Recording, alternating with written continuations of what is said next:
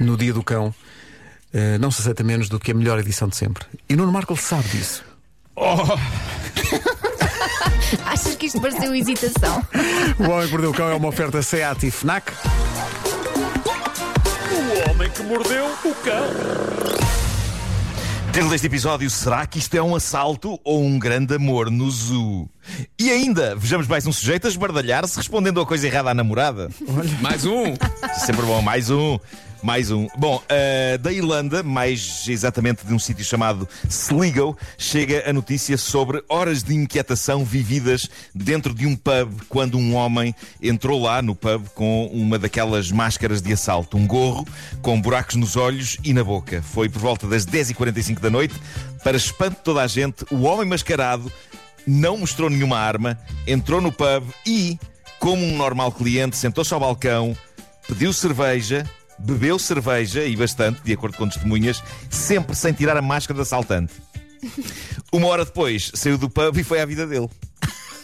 Ora, E depois, e depois foi interceptado na rua pela polícia para ser interrogado. Não posso. Na verdade, ele não fez nada, mas digamos que não é muito normal um tipo andar com uma máscara daquelas se não for para, a dada altura, gritar isto é um assalto, não é? E sacar de uma Ah, arma. ele não fez nada. Então, Eu pensava que ele. não fez nada. Ele, Ele, fez ele- ou está para fazer? Nada. Não. Não, Não, tinha só frio rigorosamente na nada. cara. Mas Tinha frio, frio. sim, sim, sim. Mas, mas pagou as cervejas que consumiu ou não? Pagou as cervejas, foi tudo super legal. Então porquê que Só com uma máscara. senhor? Com uma máscara de assalto, ele decidiu então explicar-se à polícia. O nome Era dele ninja. é Joe Ferguson. Ele tem.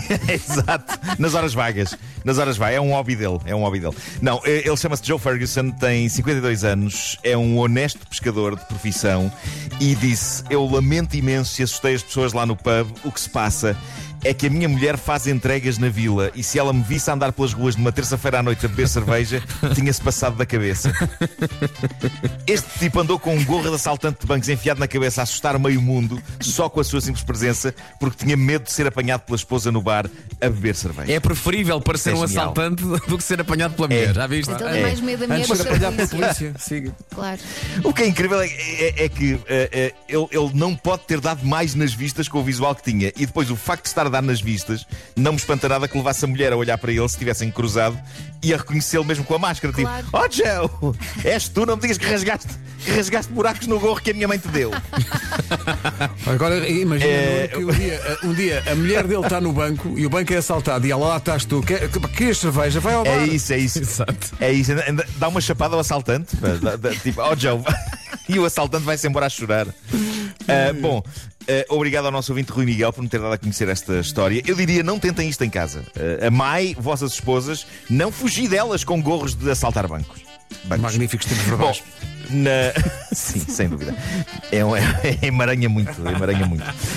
Na Bélgica há um drama romântico a acontecer num jardim zoológico e, muito sinceramente, eu não sei o que pensar disto. É muito fácil dizer que a senhora protagonista deste caso tem o seu quê de chalupa, mas ao mesmo tempo a tristeza com que esta senhora está tocou-me. Eu, eu vou ler o primeiro parágrafo desta notícia, que foi enviada pela nossa ouvinte Rita Macieira. O primeiro parágrafo diz assim: Um jardim zoológico da Bélgica proibiu uma mulher de visitar a zona dos chimpanzés devido ao caso que ela tinha com um dos primatas.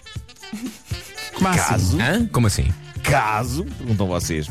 Ah, isto é uma situação complicada. O chimpanzé em questão chama-se Cheetah.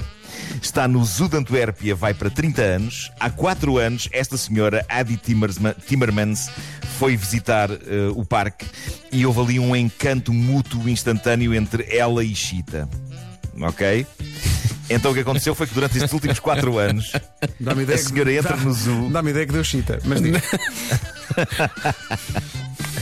Há quatro anos que a senhora entra no zoo todas as semanas, vai direitinho à zona dos chimpanzés, Chita vem a correr ter com ela e ali ficam com o vidro de segurança pelo meio, a trocar beijos, mimos e acenos. A trocar beijos. O caso que ela e os chimpanzés. Sim, sim, Mas ainda, ainda, ainda deixam que a senhora entre no zoo?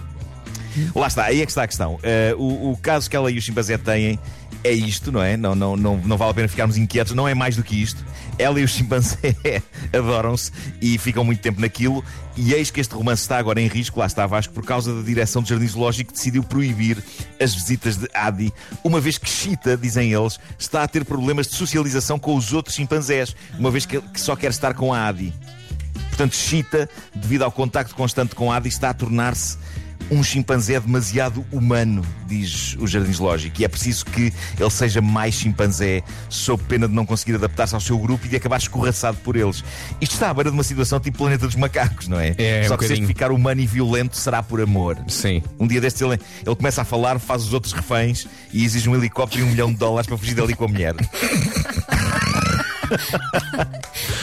Bom, a senhora, a senhora, entretanto, epá, isto é, é muito, é muito triste. A senhora dá entrevistas sobre este assunto em lágrimas, está com saudades do chimpanzé. E, e olhando para as imagens dela com o chimpanzé, percebe-se que aquilo era de facto, havia ali muito afeto. Ah, mas, mas ela só leia uma vez por semana. Epá, não sei se o pessoal do Zoo também não está a exagerar nisto. Não sei. Olha, mas tu sei. dizes que o, o chimpanzé está a tornar-se eh, mais humano e a senhora? E a senhora mais chimpanzé, claro. Claro, a senhora, claro, a senhora sai do, a senhora sai, do- sai do zoo, Sim, sim. sai do zoo a saltar de liana em liana. Olha, quase a uma cauda. Vai na rua e atira os Em seus dejetos às pessoas. declarações, em declarações à imprensa, a senhora disse uh, uh, uh.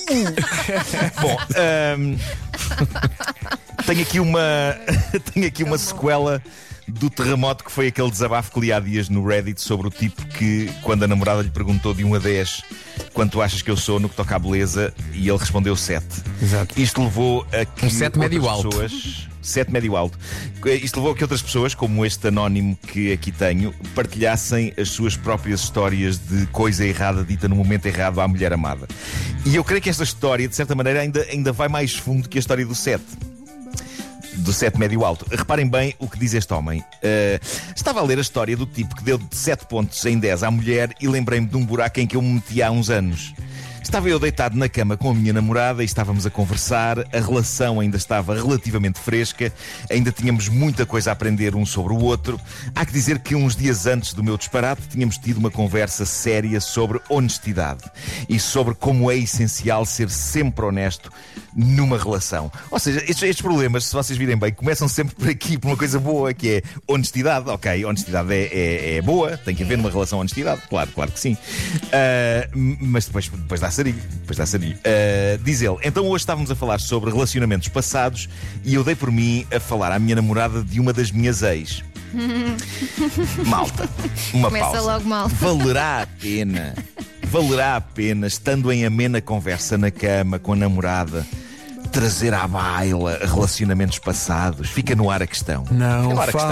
fales das tuas. Não seguem os nossos conselhos, pá. Não que seja seguem. para dizer que tu és sabem. muito melhor. Exato. Nós temos tanto para Mesmo ensinar às assim. pessoas e as pessoas não ouvem. Bom, ahm, diz ele, honrando o código de honestidade que tínhamos definido há uns dias, dou por mim a contar-lhe tudo sobre o quão importante a minha ex fora na minha vida Meu Deus. Entre os meus anos de adolescência e os meus 20 anos, já que na altura eu estava a atravessar uma depressão e então expliquei à minha namorada o quanto eu valorizo a amizade que tenho ainda hoje com a minha ex. Bom, eu acho que a conversa devia ter acabado aqui. Assunto novo devia ter sido metido ao barulho. Mas ele diz, ele diz o seguinte: é aqui que acontece o sarilho. Depois de eu lhe explicar detalhadamente tudo sobre a minha ex, ela olha intensamente para mim e pergunta: Amas-me mais do que a amaste? Eia, pá. O que é que a besta respondeu? Bom, Vasco, a cova está cavada. agora, agora é ver o que é que ele faz, não é? Agora é ver, se, é ver se ele se mete lá dentro e se mete ele próprio a terra por cima de si, ou se consegue safar-se airosamente.